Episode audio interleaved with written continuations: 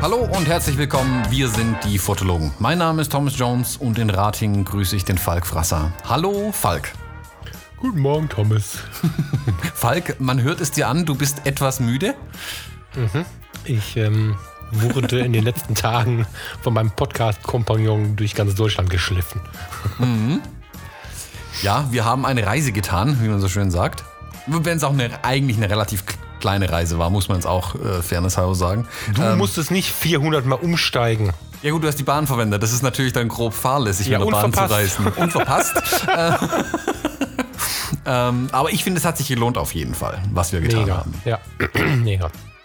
Vor ein paar Wochen hat die äh, Friederike im Fotologen Campus, also unserer Facebook-Gruppe, der Gruppe quasi einen äh, Fernsehbeitrag geteilt ähm, von einer, einer, meinem Fotoprojekt, von einer Fotoausstellung. Und da sind mehrere und Thomas und ich mit total drauf abgegangen. Und ähm, als wir dann so geplant haben, aber könnte man mal hinfahren und hm, mal gucken, Februar, März, irgendwie so, weil das ist in Mainz, oder das war in Mainz, muss man korrekterweise sagen, kam dann der Joachim um die Ecke und sagte, ey, hallo, habt ihr nicht hingeguckt? Das ist doch schon am, am 17. vorbei, also 17. Januar. Und da haben wir das alle irgendwie aufgegeben und Thomas und ich haben gesagt, naja, das Buch bestellen wir zumindest mal. Mhm. So weit weg von Brüssel. Das Buch scheint ziemlich gut zu gehen. Da weiß auch jeder sofort, was du meinst, wenn du danach fragst. Und dann hatten wir es vor uns liegen. Ja, dann waren wir uns relativ klar. Also wir haben uns quasi angerufen, um uns zu sagen, dass wir doch noch in die Ausstellung müssen auf den letzten Drücker. Wir haben das Buch nicht sofort bestellt, sondern irgendwie dann, weil uns zum Main gefallen ist, irgendwie. Also wir haben uns gegenseitig panisch angerufen, dass wir auf jeden Fall auf diese Ausstellung müssen. Ja, das war so ein Thomas Falk-Moment. Das war einfach geil. Da ruft er an und wir wussten beide, was wir voneinander wollen. Das war so ein bisschen, also ich bin ganz gut, dass der Thomas ein anderes Geschlecht hat, sonst hätten wir langsam ein Problem miteinander. ja, dann war klar, wir müssen dahin. Also irgendwie haben wir dann Termine verschoben und, und Thomas hat sogar was abgesagt. Ähm, ja, und dann sind wir hin und haben uns sogar noch jemanden besorgt. Besorgt klingt schlimm, oder? Dann haben wir uns noch jemanden, na, wir haben uns mit jemandem verabredet, der uns ein paar Sätze zu der Ausstellung noch sagen kann. Mhm. Ja. Und ich glaube, jetzt lassen wir mal die Erinnerung sprechen, oder? Wir befinden uns in der Rathausgalerie in Mainz in der Ausstellung Weit weg von Brüssel von Stefan Enders. Stefan Enders hat sich Zeit für uns genommen und führt uns heute Morgen durch die Ausstellung. Wir danken sehr und stellen uns natürlich die Frage, Herr Enders, wer sind Sie denn? Ja, erstmal guten Morgen. Äh, wer bin ich? Ich bin derjenige, der die Bilder hier gemacht hat. Wenn man von dieser Ausstellung redet. Sie wollen mal ein bisschen mehr über mich wissen. Ja. Genau. Ja, ich bin Fotograf. Und äh, dann fängt es schon an, schwierig, schwierig zu werden, das zu formulieren. Was mache ich? Ich bin. Deswegen ist die Frage so spannend. Ja. Ja, ich bin äh, äh, interessiert an, an Bildern von Menschen. Das ist eigentlich immer das, was sich durchgezogen hat durch meine Arbeit. Und ähm, naja, dann, dann müssen wir, wenn Sie wirklich etwas näher erfahren wollen müssen, muss ich ein bisschen Schritt zurück, zurückgehen, in, äh, wie ich zur Fotografie kam. Ich habe ursprünglich Malerei studiert und ähm, das auch relativ intensiv, äh, auch dann in der Kunstakademie in Düsseldorf, habe das auch abgeschlossen und wollte und bin auch dann erstmal Maler geworden. So. Und irgendwann kam der Punkt, dass ich äh, mit der Fotografie konfrontiert wurde. Ja, das eigentlich sogar bei einem, bei einem reinen äh, Fotokurs in der, in der, in der Kunstakademie. Und äh, mich von diesem Zeitpunkt äh, dieses Medium Fotografie nicht mehr losgelassen hat. Es hat dann aber Jahre gedauert, bis ich wirklich mir eingestanden habe, dass es das ist, dass das wirklich das Medium äh, meines beruflichen Lebens ist. Und irgendwann bin ich dann wirklich von der Malerei äh, ganz zur äh, Fotografie gegangen. Und das ist jetzt nun schon viele Jahrzehnte her. Ich habe dann ähm, die Entscheidung war sehr klar, was ich fotografisch machen will, weil was mich so faszinierte auch war, dass ich im Vergleich zu den, in den Zeiten, als ich als Maler im Atelier stand und wochenlang für mich alleine an Bildern arbeitete, äh, so die ersten Fotogeschichten, die ich realisierte, feststellte, boah, wie großartig, ich bin so nah an den Menschen dran. Und zwar einfach weil man das als Fotograf sein muss, notgedrungen. Also ich kann nicht wie als Maler im Atelier stehen, zurückgezogen, sondern ich muss äh, ganz nah an die Leute ran. Und das war mit eins dieser äh, faszinierenden Dinge. Und das war dann auch sehr schnell klar, dass als ich mir dann äh, irgendwann der Punkt kam, dass ich damit auch mein Geld verdienen will, dass ich jetzt nicht irgendwie Studiofotografie oder etwas mache, wo ich irgendwelche künstlichen Welten erfinde, sondern das, was mich so faszinierte, äh, etwas über die Welt zu erzählen. Das heißt, ich wollte in die beobachtende Fotografie, in die Magazinfotografie. Und es ist mir dann auch gelungen und ich habe äh, über 20 Jahre lang äh, für den Stern fotografiert, teilweise fast ausschließlich. Habe sehr, sehr, sehr viele äh, Reportagen, Auslandsreportagen auch gemacht, auch in Deutschland. Und ähm, ja, in Kurzfassung nach äh, über 20 Jahren war dann der Zeitpunkt, wo auch irgendwie mal was Neues äh, passieren konnte, könnte. Und in dem Moment hatte ich gerade eine Veröffentlichung in der Zeit und bekam ein Belegexemplar der Zeit in meinen Briefkasten 2004. Und ähm, nachdem ich mir dieses Bild angeguckt habe, dachte ich, na jetzt guckst du doch mal, da sind ja immer die akademischen Anzeigen drin. Und just in dieser Ausgabe war eine Anzeige für eine Professur in Mainz für Fotografie. Dann dachte ich, hm, naja, kann man ja sportiv mal versuchen. Und aus dem Sportiven ist, äh, äh, ist Realität geworden und äh, jetzt bin ich seit 2005, äh, verdiene ich mein primär mein Geld an der Hochschule. Ja. So, ähm, bin aber weiter äh, selbst gestaltend, fotografieren, Bilder machen tätig, weil das ist meine Hauptberufung, das ist, meine, das ist worum es mir geht. Und nur wenn ich das kann und äh, da auch meine, meine, meine Luft so habe, kann ich auch ein guter Lehrer sein, sonst würde ich irgendwie, würde mir wirklich was fehlen. Ähm, ja, und genau dieses Projekt, was Sie hier sehen, ist eben entstanden, das ist auch entstanden, weswegen ich sagte, ja, das mit, mit einer Professur ist schon, ist schon irgendwie auch eine tolle Geschichte durch den größeren Freiraum, den man hat im Vergleich zu den, ja, ich sage immer zu der Jobmaschine, in der ich über 20 Jahre lang drin war. Und äh, das führte dazu, dass ich eben ein äh, sogenanntes Forschungssemester äh, nehmen konnte 2015 und für sieben Monate äh, ein fotografisches Projekt realisieren konnte. Das ist sozusagen der Rahmen.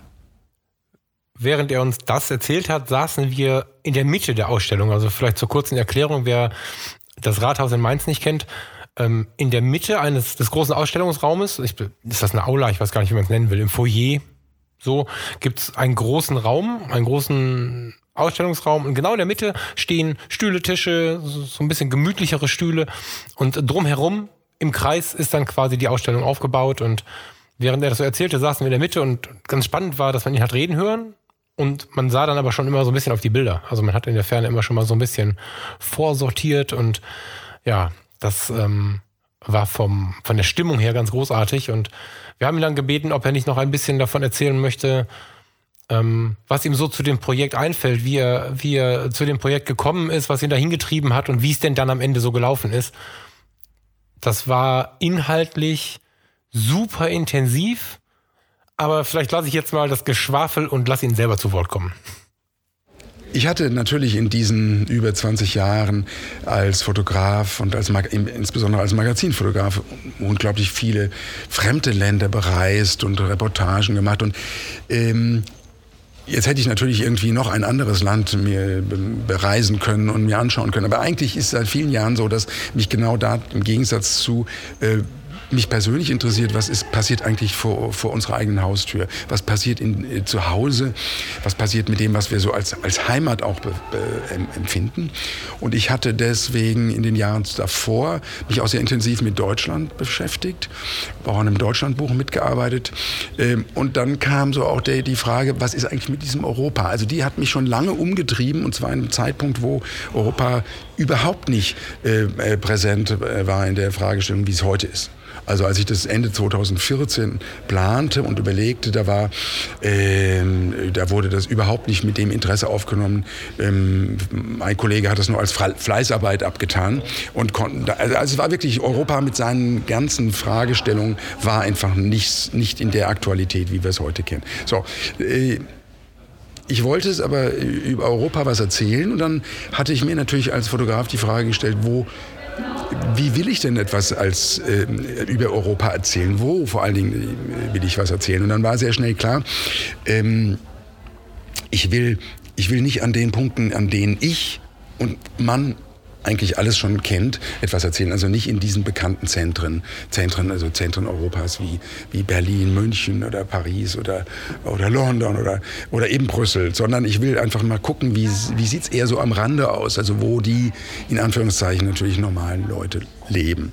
Und so entstand diese, diese Idee, ähm, mehr am Rande zu gucken weit weg von diesen Zentren. Und so entstand am Schluss dann auch eben dieser Titel äh, weit weg von Brüssel als, als Symbol für das äh, Europa der Europäischen Union.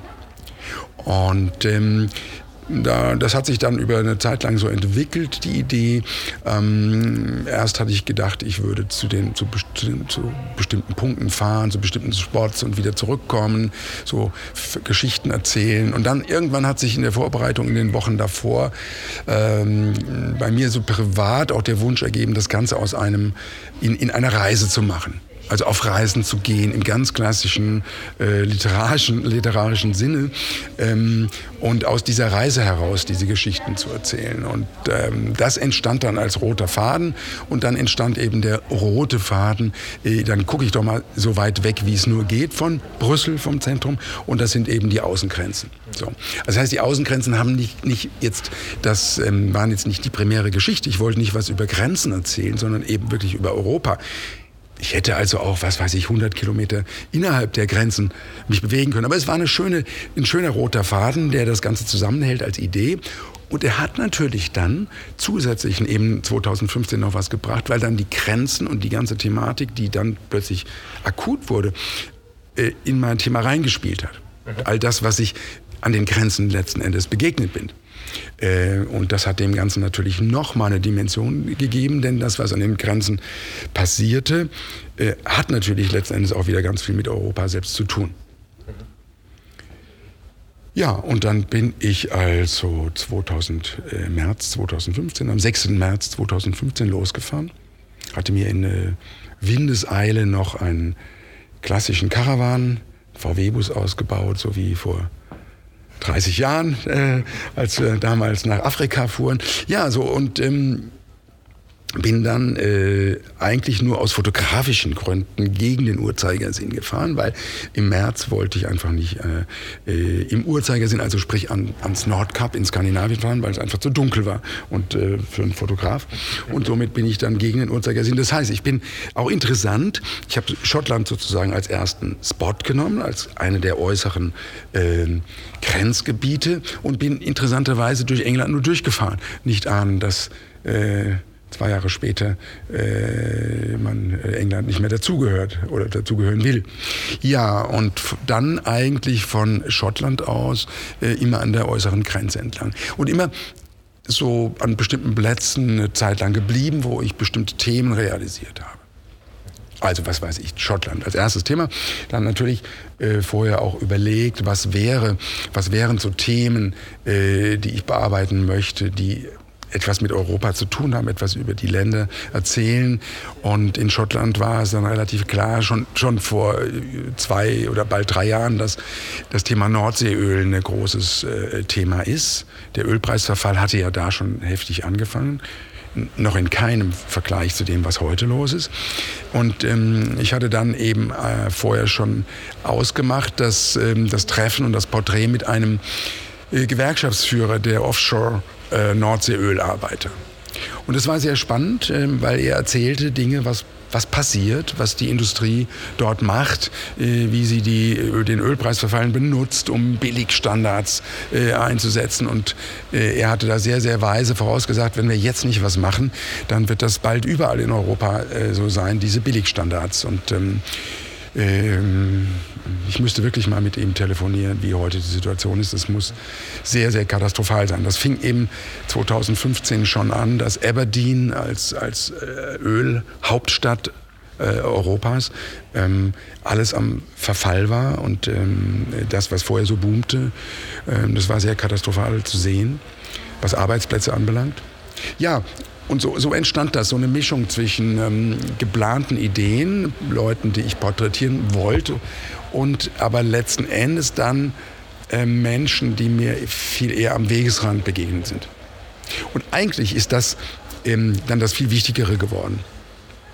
Ich hatte weiter auch mit einem, einem äh, Unterstützerteam aus Deutschland so bestimmte Themen, die wir so überlegten und, und anrecherchierten. Aber das, was mir vor Ort, wem ich so begegnet bin, ja, zufällig oder äh, kann man schon philosophisch hinterfragen, ähm, das war, das hat letzten Endes so viel über Europa erzählt, dass ich das gar nicht mehr so brauchte, dieses Vor diese Vorbereitung, was für äh, Themen muss ich jetzt unbedingt in, äh, in Griechenland oder sonst wo erzählen. Denn ja, in Griechenland, da, da, man konnte gar nicht umhin äh, der Thematik, zum Beispiel jetzt eben im, im äh, wann war das, im äh, August, ähm, äh, der, der, der, Thematik Griechenland äh, äh, im Jahr 2015 zu begegnen. Das heißt, ich war da zum Beispiel als der Volksentscheid über den Verbleib äh, im Euroraum abgehalten wurde. Und äh, das heißt, äh, es war alles so präsent, äh, die Problematik war so auf der ähm, überall zu spüren, äh, jeden Tag Demonstrationen und von allen Seiten. Und ähm, das war klar, diese, diese Thematik liegt einfach in der Luft. Ja, und so gibt es eben in den, in den verschiedenen Ländern äh, so die verschiedenen Themen, die ich gesucht habe. Ähm, Flüchtlinge natürlich auch, aber das war natürlich nicht das Primäre, aber denen bin ich natürlich begegnet. Den bin ich begegnet von Südeuropa, äh, den bin ich begegnet, weil ich natürlich, äh, als ich mich entschlossen habe, nach Melilla zu fahren, dieser Exklave, dieser spanischen und damit europäischen Exklave auf afrikanischem Boden, also in, innerhalb, quasi innerhalb äh, Marokkos an der Mittelmeerküste. Und äh, diese, äh, das ist klar, dann, da ist man so hautnah konfrontiert mit dem Thema äh, Immigranten, Flüchtlingen. Ähm, da kommt man gar nicht umhin. Das wollte ich aber auch. Dort bin ich zum Beispiel auch ganz bewusst hingefahren, weil ich versuchte, äh, die Arbeit an dem Grenzzaun ähm, zu dokumentieren und äh, dann auch auf Vermittlung von Frontex, dann von der Guardia Civil, der spanischen Guardia Civil, die quasi die, Grenz, die Grenzsicherung für, ja, für Europa äh, vornimmt, bin eingeladen worden, dort die Arbeit zu beobachten. Und äh, natürlich diesem Thema Flüchtlinge äh, bin ich natürlich dann ähm, kurze Zeit später in Sizilien äh, immens stark begegnet. Das war der Zeitpunkt, wo äh, wirklich die großen, großen, äh, eine große, große Anzahl von Flüchtlingen versucht, übers Mittelmeer zu kommen und ganz viele zum Glück von den äh, diversen Marineeinheiten europäischer Länder gerettet wurden und in Catania oder in anderen Häfen Siziliens an Land gebracht und gerettet wurden. Und ich stand denen wirklich in Catania am Hafen gegenüber, als sie zum ersten Mal europäischen Boden betraten und konnte ihnen wirklich in, in, in, ins Gesicht schauen. Und ähm, das war schon äh, eine andere Erfahrung, als wenn man das Ganze nur äh, im, im, Fernsehen sieht. Und ähm, man wird sich auch, auch, auch klarer, wenn man das miterlebt, ähm, was es damit auf sich hat.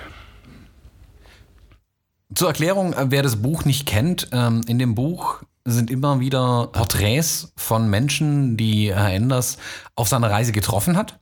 Ähm, die Porträts hat er in Schwarz-Weiß in Lebensgröße kann man sagen, oder? Ja, ähm, ja, es gab kleine Drucke, wobei klein ist dann extrem relativ. Und es gab große Drucke, mhm. die hatten Lebensgröße und teilweise je nach Bildausschnitt auch Überlebensgröße. Genau, sogar schon, schon beeindruckend, ja. Also genau, beeindruckende äh, Porträts auf jeden Fall, die er äh, gemacht hat, die dort ausgestellt waren. Ähm, neben Farbfotografien, die eher wie sagt man, Reportage-Stil hatten, ein bisschen. Also eher so Eindrücke gesammelt. Da mussten auch nicht immer unbedingt manchmal Menschen dabei sein, aber so. Viel Street-Style auch so. Bisschen Street-Style, genau. Also ein bisschen anders, aber die Porträts fand ich auf den ersten Blick, wenn man den Raum betrat oder das Buch aufschlägt, haben mich die Porträts sofort ergriffen und beeindruckt. Ähm, und ich habe ihm dann die Frage gestellt, wie die Menschen auf ihn reagiert haben, ob die Menschen in der, in der EU unterschiedlich ähm, auf ihn reagiert haben auf ihn in seiner Rolle als Fotograf auch, ne? Das genau. War so, das war schon, ja. Hm. Ja. Naja, das, man kann natürlich grundsätzlich eine unterschiedliche Reaktion äh, der äh, der, der Nordeuropäer, der Südeuropäer, der so und so Europäer sehen, das ist klar. Ich könnte auch ähm, Ich könnte verschiedene Bücher noch schreiben. Also das fängt an, ähm, ich könnte ein Buch über Verkehrsverhalten in Europa schreiben. Wunderbar. Ich könnte ein, ein Buch schreiben über ähm, über äh, Gastfreundlichkeit, Gastfreundschaft. Das ist auch sehr spannend. Ich könnte ein Buch schreiben über Augenkontakt, wie Menschen reagieren. Äh, also da gibt es ganz viele. Und was ich damit sagen will, natürlich äh, gibt es da Unterschiede. Ähm, aber das ist, hat eher was mit Mentalität zu tun. Also Ihre, Ihre Frage, ob, wenn die jetzt eher in so einem politischen Sinne ähm, abzielt, würde ich das nicht, würde ich keinen Unterschied sehen. Also einen Unterschied auf das Projekt zu reagieren, habe ich nicht gespürt. Eben eine verschiedene Mentalität. Also äh, jetzt lassen wir mal ganz brutal sagen, der Finne redet einfach nun mal nicht so viel. Das ist einfach dieses scheiß Klischee. Äh, darf man das sagen? Ja, gerne. Na denn, ähm, ist, äh, da ist natürlich was dran. Und äh, andere reden natürlich sehr viel und äh, sehr lautstark und sehr gestreich. Also das ist klar.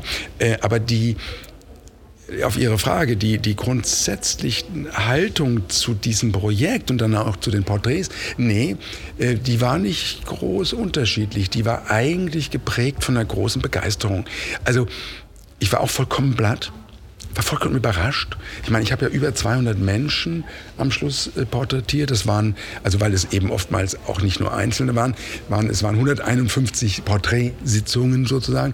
Und ähm, ich habe zweimal eine Absage bekommen, aber Absage in einem sehr höflichen Sinne, die auch, auch besti aus bestimmten Gründen verständlich war. Also eigentlich fast so gut wie nie. Und ich war vollkommen blatt, weil ich das, weil ich natürlich als, als professioneller Fotograf auch was ganz anderes kenne, wie schwierig es ist, bestimmten Bereichen Leute zu finden, die bereit sind, was zu sagen, sich zu, so, irgendwie, also möglicherweise habe ich auf dieser Reise auch was ausgestrahlt. Ich glaube wirklich, ähm, dass ich ein großes Vertrauen den äh, visualisiert habe und, ähm, und, und entgegengebracht habe und sie das gespürt haben. Aber das andere auch, ich habe gespürt, die waren alle irgendwie ganz begeistert über dieses europäische Projekt, das ähm, ja so im Sinne, was ja auch immer kritisiert wird an der EU und sonst was, dass, dass ich den normalen Leuten einfach eine Stimme gegeben habe. Also einfach zugehört habe, auf sie zugegangen bin, geguckt habe und ähm, sie foto fotografiert habe sie auch alle gleich fotografiert habe, also allen wirklich allen den, den gleichen Respekt gegeben haben. Wenn Sie hier gucken, die haben alle eine bestimmte Art, wie ich sie fotografiert habe, von äh, Professorenpaar da schräg gegenüber bis hin zu äh, Köhler, der 27 Jahre im Wald gelebt hat, lebt hat und bis hin zu Arbeitsloser, bis hin zu Flüchtlingen, die in Europa gestrandet waren. Und das haben die, ich glaube, das, ich kann es mir nicht anders erklären, das haben die gespürt, dass ich diese Haltung äh, denen auch gegenüber bringe. Und insofern waren eigentlich alle positiv dabei.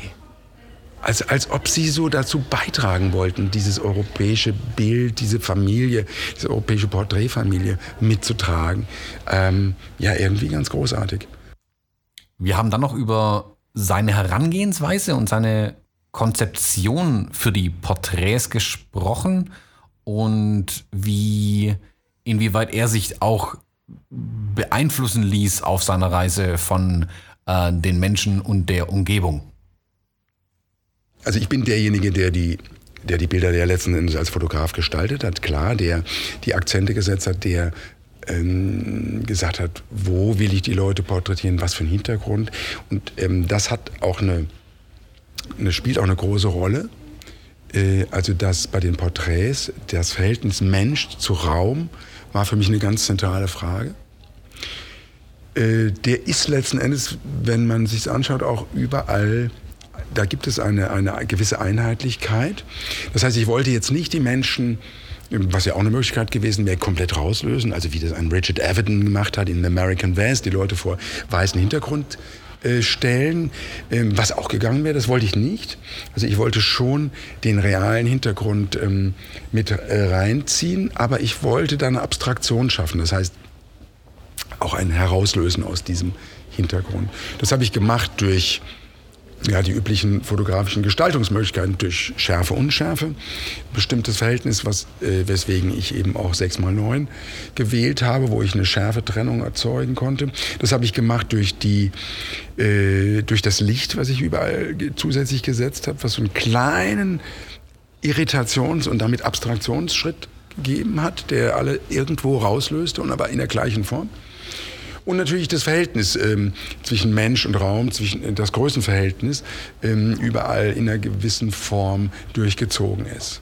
Also die, die, die, die Räume erzählen etwas über das, das Leben, was die Personen führen. Das, so war das geplant. Aber sie sind auch wieder reduziert und es gibt da wieder so eine Abstraktion aus, dem, aus diesen Räumen heraus. In der Folge sind wir zusammen durch die Ausstellung gelaufen und haben uns die Bilder von ihm so ein bisschen, na, ich will gar nicht sagen erklären lassen, sondern er hat, er hat uns zu den Hintergründen eine ganze Menge erzählt. Das war so unglaublich eindrucksvoll. Wir wollen euch natürlich mitnehmen und haben jetzt mal drei Bilder ausgesucht, zu, die, zu denen wir euch mitnehmen wollen. Das ist, ähm, wer das Buch hat. Das Buch ist ja viel verkauft worden, deswegen möchte ich jetzt die Seitenzahlen kurz ansagen. Das ist die Seite 147. Danach schwenken wir auf die Seite 67 und dann gehen wir genau auf die andere Seite zur Seite 213. Wer das Buch noch bestellen möchte, das ist wie immer in den Show Notes. Ähm, die erste Geschichte, also die Seite 147, gehört zu meinen Lieblingsbildern und ist gleichzeitig meine Lieblingsgeschichte aus diesem Buch. Unglaublich spannend und ergreifend. Naja, ich meine, wir hatten ja gerade darüber gesprochen, dass das Thema Flüchtlinge äh, letzten Endes äh, etwas war, dem ich begegnet bin, auch wenn das nicht mein primäres Ansinnen war. Ich wollte was über Europa erzählen, aber das gehört einfach, äh, und vor allen Dingen 2015, es gehört einfach auch dazu. Und ähm, aus dem Grund habe ich zum Beispiel diese Familie hier fotografiert. Diese, diese, diese Flüchtlingsfamilie, ähm, die ich in Ragusa in Sizilien äh, getroffen habe. Das ist Jux äh, Autoya mit seiner Frau äh, Larry Elisabeth und den beiden Zwillingen. Sie stehen ja, sie stehen in, in ähm, am Rande dieses äh, eine, eine, eines Flüchtlingsprojektes in, in dieser sizilianischen Stadt. Dahinter geht eine Freitreppe in den ersten Stock hoch und ähm, sie haben die beiden Kinder auf dem Arm und ähm, ich liebe dieses Bild, weil es hat so eine ganz, ganz für mich ganz eigene Ausstrahlung durch die Blicke. Die beiden Eltern sind sehr, sehr konzentriert äh, in meine Kamera und die beiden Zwillingskinder schauen so ganz entrückt, als ob es wirklich geplant und äh, wäre. Ähm, und hat auch durch diesen Ausschnitt, diese, diesen, diesen Brustausschnitt, äh, wo der Vater und die, die Mutter die jeweils ein Kind auf dem Arm haben, ähm, ja, es erinnert mich wirklich so an den Bildaufbau von, äh, von Gemälden aus der Kunstgeschichte. Ähm, und ähm, das, das, das Verrückte bei dieser Geschichte von diesen ist, ist, ist folgendes, und das muss man auch erzählen. Ähm, äh, die, beiden sind, ähm, dieses Paar stammt aus äh, Nigeria und sie haben ganz lange Zeit in Libyen gelebt. Äh, Chux ist ähm, Lastwagenmechaniker, hatte dort ganz offizielle Arbeit. Äh, zu Zeiten Gaddafis waren ja sehr viele ähm, aus äh, Afrika, äh, aus Schwarzafrika in Libyen am Arbeiten. So, und nach dem Fall Gaddafis, nach dem ganzen Chaos, was dann dort herrschte, passierte Folgendes, dass ähm, äh, Chux an einem Wochenende verhaftet wurde äh, und ins Gefängnis gesetzt, ge äh, gesteckt wurde mit der Begründung, seine Papiere seien nicht in Ordnung, was aber nicht stimmte. Er hatte eine ganz normale Arbeitserlaubnis. So, und nach, einem, nach diesem Wochenende hat man ihn plötzlich ähm, äh, mit zusammen mit etwa 80 anderen Häftlingen aus Afrika, aus Schwarzafrika, hat die Polizei sie auf Pickups verfrachtet und zur Küste gefahren und dort in wartende, vollkommen runtergekommene Flüchtlingsboote mit Waffengewalt getrieben. Ich habe sowas und ich hatte vorher sowas nicht gehört, dass es sowas gab. Flüch, äh, Jux sagte mir, nein, er wollte nicht nach, nach Europa. Er hatte, er hatte Arbeit. Er hatte eine Frau, die schwanger war mit Zwillingen und er war, er hatte, er hatte von all den Flüchtlingen, die ertrunken waren, äh, gehört. Also er wollte überhaupt nicht nach Europa. Und äh, ich fragte ihn dann vollkommen entgeistert, ja, was, was wäre denn, wär denn passiert, wenn du nicht äh, auf dieses Boot gestiegen wärst? Und dann schaut er mich wirklich noch entgeisterter an und sagt, uh, they would have given me a gunshot. Also die hätten mich auf der Stelle erschossen. Also er wurde wirklich mit Waffengewalt draufgetrieben. Seine Frau dachte, er hätte sie hochschwanger verlassen ähm, er ist dann äh, tagelang auf, im, äh, auf dem Boot gewesen und er erzählte, ähm, die Wellen wären immer, wären immer höher gekommen und das wäre, sie wären äh, fast ums Leben gekommen und kurz vor Lampedusa wären sie von der Küstenwache gerettet worden. und nach Sizilien gebracht worden. Und ähm, also er hat überlebt und konnte dann von Italien aus seine Frau anrufen und ihr sagen, und musste er sich erst erklären, dass er nicht freiwillig, dass er wirklich gezwungen wurde. So, und dann ist sie nach vier Monaten, als sie dann wirklich im achten Monat mit den Zwillingen hochschwanger war, selbstständig auch auf ein Flüchtlingsboot gegangen ist dort unter Deck, musste dort unter Deck sein. Es musste eine horrorkatastrophale Fahrt gewesen sein. Und sie erzählte davon und sie hat es auch überlebt. Sie wurde auch von der italienischen Küstenwache gerettet, quasi in letzter Sekunde und dann äh, direkt in ein Krankenhaus gebracht, wo sie äh, diese beiden Zwillinge, die wir hier sehen, ähm, zur Welt gebracht hat. Und äh, Jux war in der Zwischenzeit dann aber schon in ein Aufnahmecamp nach Norditalien gebracht worden, nach Udine.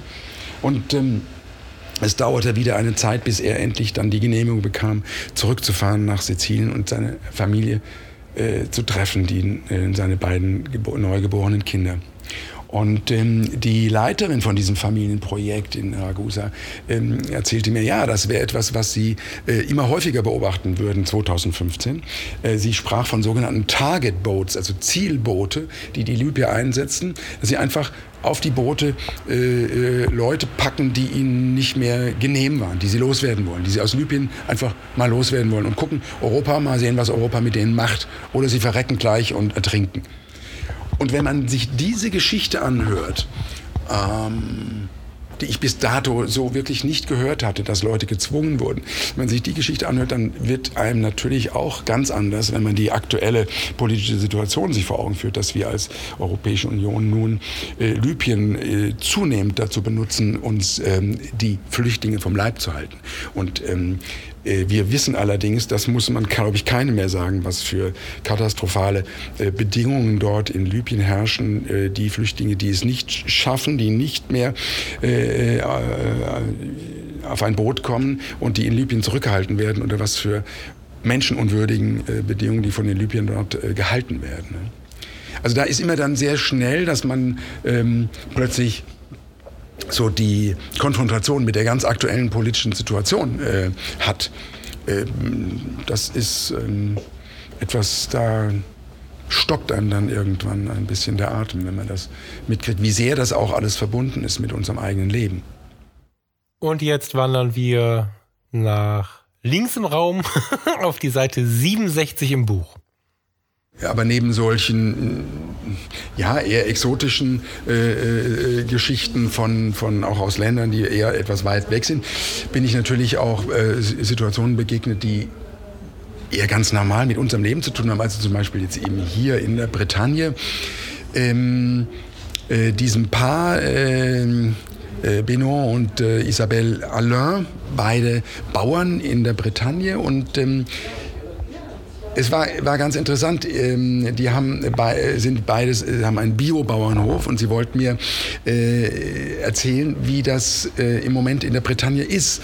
Denn die Bretagne ist ja so dieses, dieses wunderbare, traumhafte Urlaubsland, was wir kennen mit wunderbarer Landschaft und Küste und so weiter. Was wir aber nicht so richtig wissen, ist, dass die Bretagne quasi für Frankreich ein, ein, ein Landstrich ist, auf der ein, auf einem minimalen Prozentsatz des französischen ökologischen Grunds ähm, eine riesige äh, große Prozentmenge des ähm, Fleischs und Geflügels und Eier äh, produziert werden in unglaublichem Massentierhaltung. Also Bretagne ist ein Land, wo ähm, äh, Massentierhaltung riesige Probleme mit sich bringt.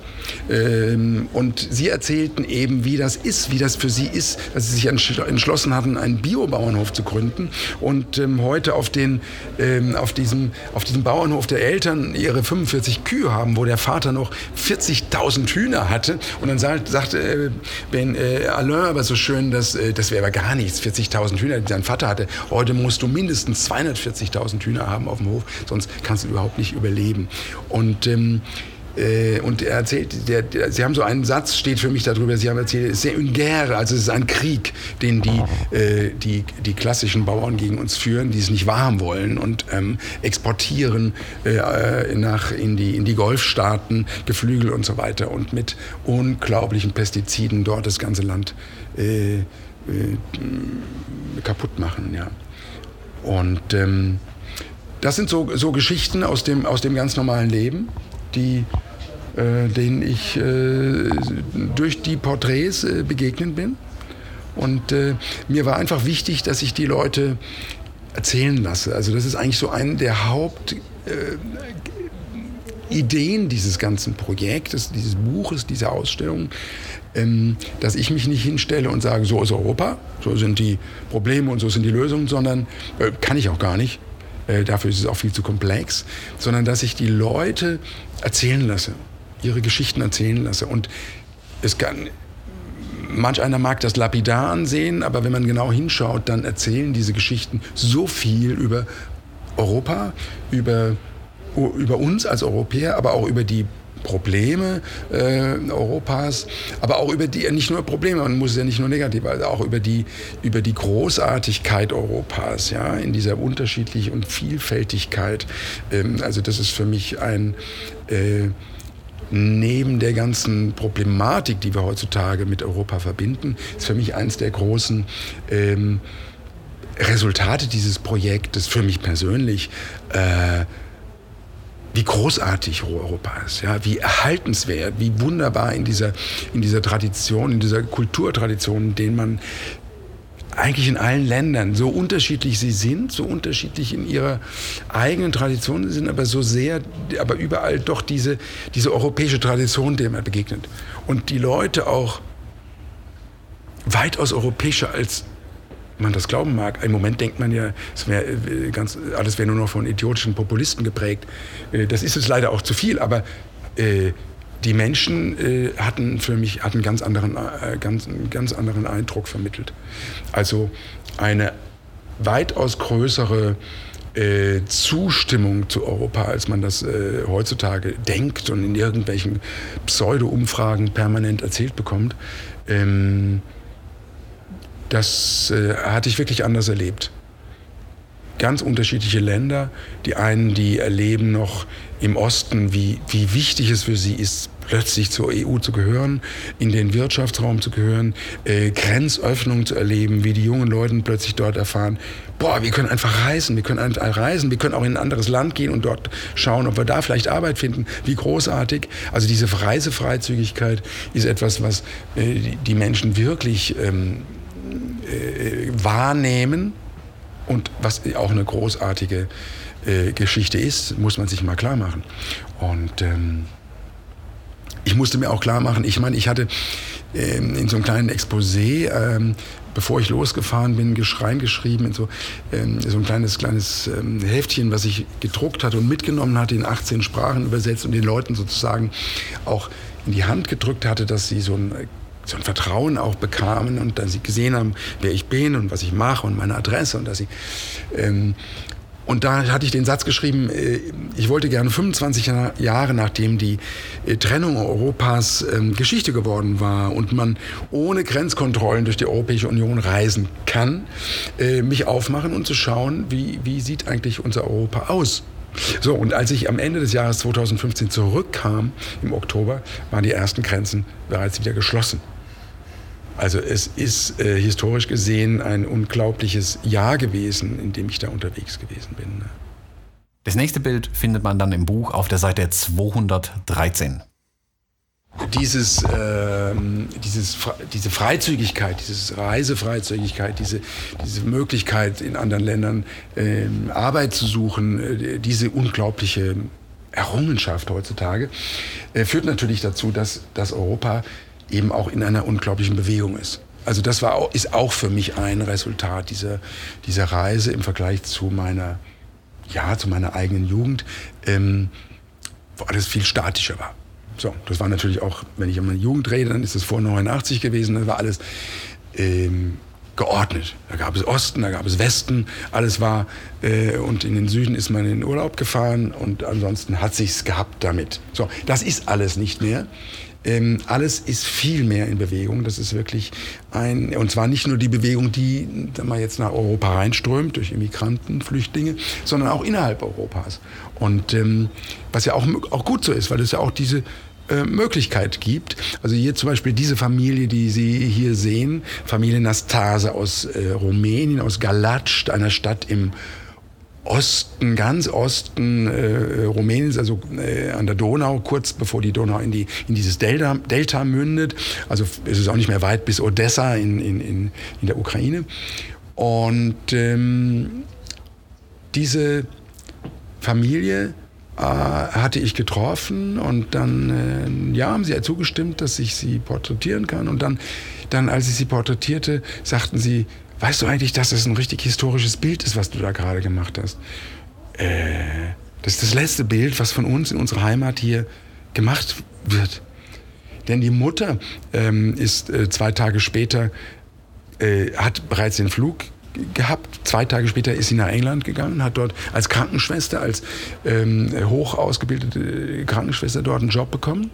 Nahm den kleinen Sohn, den man rechts auf dem Bild sieht, mit dem Fußball, der soll auf ein Fußballinternat in England, ist ganz begeistert, weil er gerne Fußballprofi werden soll, nimmt den kleinen Sohn mit und der große Sohn, Albert im Vordergrund, äh, hat gerade Abitur gemacht und will auch ins Ausland zum Studieren.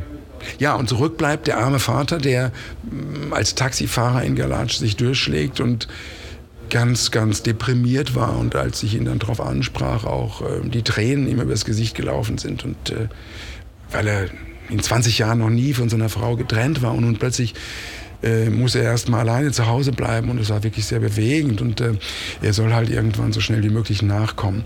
Ja, und das ist so ein Beispiel, wie wirklich äh, Europa in Bewegung ist wie, wie von, von Süden nach Norden, von Osten nach Westen, ähm, aber eben aber nicht nur nach, nach, nach Mitteleuropa, Westeuropa, sondern auch innerhalb der Länder ist äh, ganz viel in Bewegung, ähm, weil es doch überall so, äh, so Wirtschaftsgefälle gibt. Also interessanterweise in Rumänien gibt es auch ein großes Gefälle zwischen Ost und West. Das heißt, dort ist der Osten weitaus rückständiger und im Westen finden eher die innovativen ähm, Wirtschaftsentwicklungen statt. Und im Westen gibt es eine Stadt, die ist so ein bisschen ähm, auch, auch ähm, was ähm, Informat Informatik anbelangt, digitale Entwicklung, also ein bisschen Silicon Valley von Rumänien. Und das heißt, es strömen auch welche dort innerhalb des Landes nach Westen. Und interessanterweise gibt es dann plötzlich die ersten Ströme, die von Westeuropa nach Rumänien wieder gehen, weil dort erkannt wird. Also ich hatte einen Engländer dann getroffen, der äh, ist nach Rumänien gekommen in diese Stadt, weil er in, äh, entdeckt hat, dass ähm, dort äh, die möglicherweise die Zukunft äh, äh, stattfindet, was, was Informatik anbelangt. Also überall diese Bewegungen. Ne? Und nachdem wir uns die Ausstellung gemeinsam angeschaut hatten, sind wir dann mit Herrn Enders noch ein bisschen zusammengesessen ähm, und haben noch ein bisschen allgemein über die Fotografie geplauscht, sind dann auch nochmal das ein oder andere Mal ein bisschen auf die Reise gekommen und er hat da noch ein bisschen erzählt und ja, wir würden euch ganz gern einladen, wenn ihr möchtet, da noch ein bisschen zuzuhören, weil wir haben natürlich unser Aufnahmegerät nicht ausgeschalten. Ähm, nicht unbedingt, weil wir den Knopf nicht gefunden hatten, sondern weil wir uns dachten, da kommt bestimmt noch das ein oder andere interessante Gespräch dabei raus. Und das ist wie bei der Fotografie, die besten Fotos entstehen halt in den Pausen. Genau. in meinem Gefühl, ich weiß nicht, wie, wie Sie das erleben jetzt am Lehrstuhl, aber in meiner Welt habe ich so erlebt, dass die Leute so viel von Technik gesprochen haben, dass weniger fotografiert wurde, als dass ja, äh, Millionen Pixel ja. erlebt wurden und Schärfe erlebt wurde oder auch nicht und so. Ja. Ich finde diese Entwicklung klar. einfach. Also ich erlebe, jetzt ist es so, dass ähm, ich erlebe ja schon, dass Leute äh, analog arbeiten, mhm. Studenten ganz bewusst analog benutzen. Viele, mhm. die Abschluss machen, Bachelor. Mhm äh, die letzte Bachelor-Truppe überwiegend analog arbeitet, ohne dass ich sie forciert habe. Ich frage sie da immer kritisch, warum wollt ihr das denn? Und äh, die haben erlebt für sich selbst, dass eben, ja, die Datei macht es nicht mehr. Die Datei von einer vernünftigen äh, die, äh, Kamera ist so gut, das ist kein Thema. Aber ähm, sie erleben, dass sie anders arbeiten, dass sie ein anderes Bewusstsein arbeiten. Mhm. Ja? Das ist ganz klar, das erzählen wir, das, das ist etwas, was wir seit äh, 20 Jahren schon äh, oder 15 Jahren darüber diskutieren und, ähm, und das ist einfach der Fall. Ähm, habe ich einen, wenn ich jetzt das Ganze mit 6x9 gemacht habe, habe ich einen Rollfilm eingelegt, der kostet mich irgendwie äh, 6, 7 Euro und dann muss ich ihn entwickeln und dies und das. Und ich habe acht Belichtung drauf. Das heißt, jedes Mal, wenn ich den Zeigefinger drücke, äh, ist eine bestimmte Summe Geld Vern ja, vernichtet klingt so negativ. Das ist ja erst nicht vernichtet, aber benutzt. Ausgegeben. Ja, genau. Ausgegeben. So. Und dieses macht ein anderes Denken. So. Ähm, neuerdings finde ich es ganz spannend, äh, das Ganze sich selbst zu überlisten mit dem Digitalen. Wenn man eine Digitalkamera hat, die so absurd hohe Auflösungszahlen hat, dass man langsam nicht mehr weiß, wo soll man das denn hinspeichern, dass man eventuell in derselben Denkweise vorgeht. Moment, äh, drücke ich da jetzt nochmal drauf? Also äh, äh, ja, solche Speichermassen. Also diese, diese Begrenzung hat äh, etwas, was... ähm, ist schon ein anderes Denkmal. Und das Zweite ist natürlich ähm, das Nicht-Sehen können. Ja? Das Nicht-Sehen können des Bildes. Und äh, alle Versuche, sich selbst dazu zu, ähm, zu unter Druck zu setzen, nicht auf das Display zu schauen, ist natürlich als Bildermacher ganz schwer. Bild Deswegen ist ja diese Idee, über die alle lachen mit der Leica ohne Display gar nicht so blöd, oder? Nee, die ist gar nicht so blöd. Also ich hatte schon oft versucht, Studenten ähm, äh, dazu zu überreden, mal als, als, als bei bestimmten Übungen einfach mal das Display abzukleben mhm. ähm, und einfach mit RAWs zu fotografieren und so weiter. Ja, das haut nicht so wirklich hin. Da ist einfach dann doch die, die Begeisterung des Bildermachers zu groß. Aber es führt natürlich dazu, dass ich beim Analogen mir klar wird, ich sehe kein Bild, ich muss die Birne einschalten. Mhm. Ja, das ist ganz klar. Und deswegen laufen sie bei uns auch hier in der Hochschule das erste Jahr durch analog. Sie müssen gibt gar kein Wenn und Aber. Ich bin total begeistert davon. Wir sprachen in der letzten Episode, glaube ich, sogar noch davon, dass ich kürzlich in einem Fotogeschäft niemanden gefunden habe, obwohl ausgebildete Fotografen, der mit mir über meine gekrosten Bilder sprechen konnte, weil keiner wusste, was Crossen ist. Und das ist ja nun wirklich keine tiefe Wissenschaft. Äh, Crossen, das ist doch ein Plugin für Photoshop. Ne? Ja, genau. Äh, naja, nee, also die müssen bei uns äh, wirklich, das heißt, die im ersten Jahr, in den ersten beiden Semestern gibt es äh, Verpflichtungen in Schwarz-Weiß mit Film Geschichten zu realisieren. Das sind 36 äh, Fingerdrücke auf einem Film.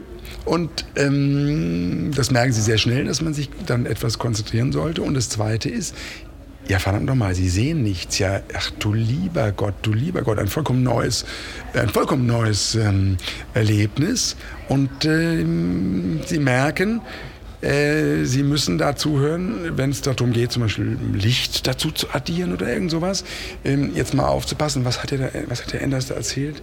Oh Gott, oh Gott, oh Gott, wie war das? Weil ähm, das sollte ich jetzt irgendwie verstehen, weil ich kann es ja erst sehen, äh, wenn es schon gemacht ist, äh, schon entwickelt ist und dann ist es zu spät. Also muss ich einfach mich etwas mehr konzentrieren. Das heißt zum Lernen grandios.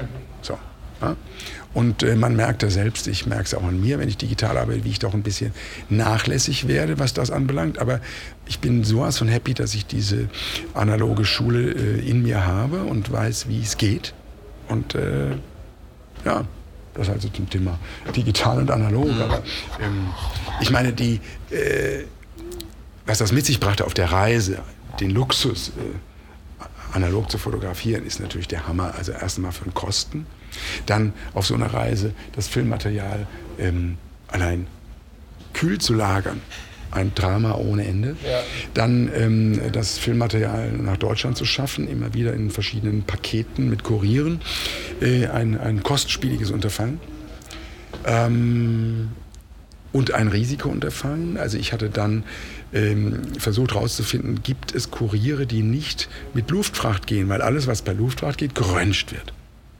Und ich habe festgestellt, es gibt keine Kuriere mehr, die irgendetwas nicht mit Luftfracht transportieren aus Rumänien oder Italien oder aus Frankreich. Alles wird geflogen, alles wird geröntgt.